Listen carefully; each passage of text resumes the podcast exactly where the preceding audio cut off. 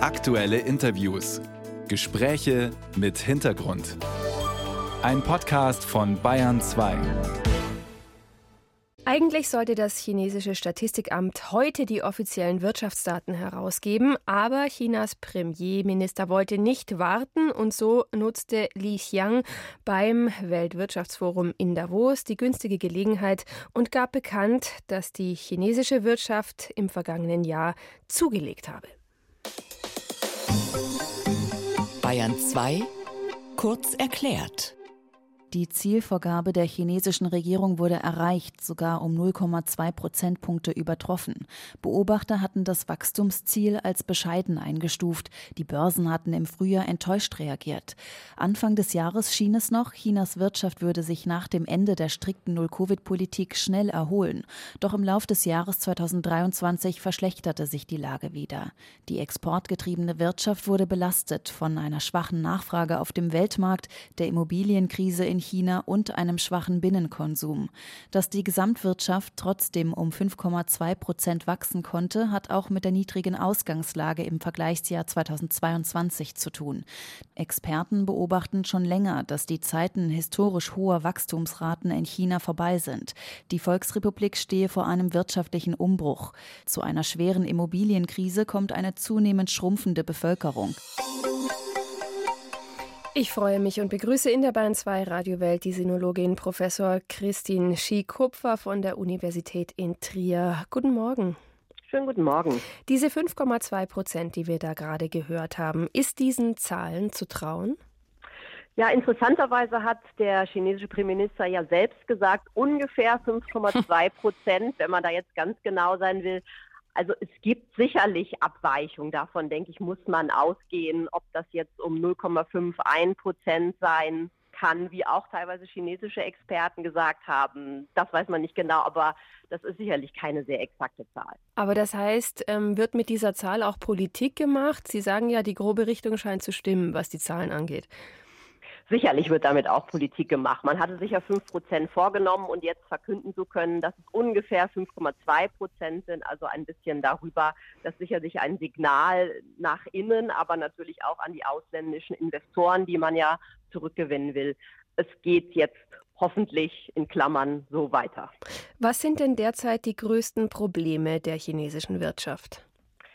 Eine Vielzahl von Problemen, teilweise ja auch struktureller Natur. Zum einen die Umstellung des Wachstumsmodells ist nach wie vor schwierig. Man will den Binnenkonsum ankurbeln, aber die Ausgaben kommen aus verschiedenen Gründen nicht so richtig in Fahrt. Vor allen Dingen der Immobiliensektor, der ja einen wichtigen Posten auch darstellt, grundsätzlich für die Wirtschaft und auch natürlich einen Faktor, wie viele Chinesinnen und Chinesen dann rein investieren. Das also erholt sich nicht so schnell, wie man gewünscht hat. Hinzu kommt, dass der Export eingebrochen ist, ein ja auch wichtiger Wachstumsmotor.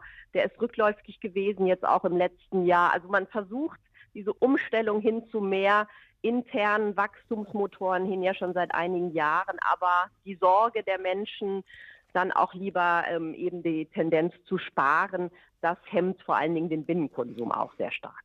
Sie sprechen gerade von den Sorgen der Menschen. Es gibt ja in China sozusagen einen grob umrissenen Deal. Das heißt, die Menschen haben zwar keine politische Mitsprache, aber die Führung sichert Jobs und Wohlstand. Und deshalb sind ja diese Wirtschaftsprognosen auch innenpolitisch wichtig. Funktioniert denn dieser Deal in China noch? Also dieser Deal bröckelt zunehmend, das kann man schon sagen.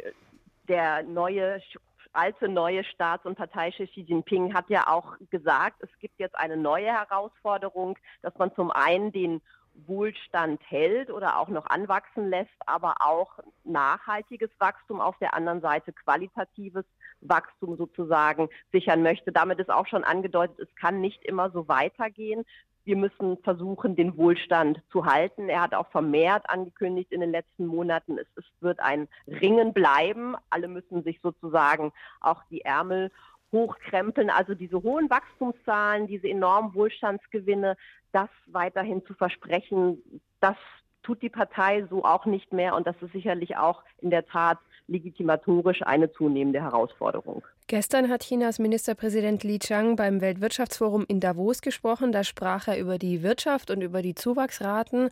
Er sprach aber nicht gerade über die brennenden Konflikte und über die Außenpolitik. Wie haben Sie denn seinen außenpolitischen Auftritt sozusagen wahrgenommen? Da war ja doch eher Schweigen im Walde.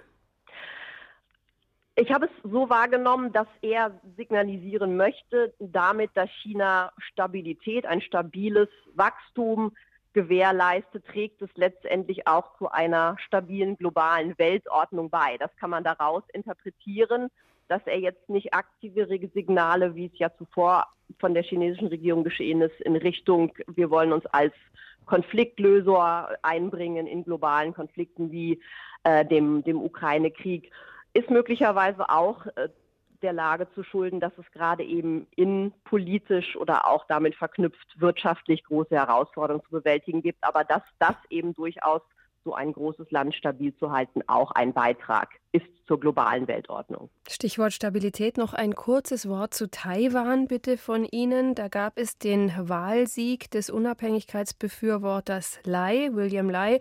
Da war China nicht gerade glücklich. Ähm, rechnen Sie da mit einer kurzfristigen Verschärfung dieses Konflikts oder ist da erstmal Ruhe?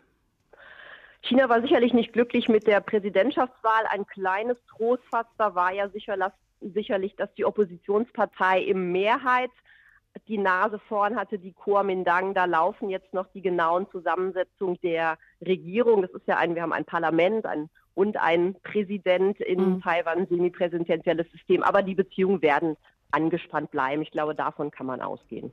Sagt die Sinologin und Professorin Christin Schiekupfer von der Universität in Trier. Herzlichen Dank für Ihre Zeit. Sehr gerne.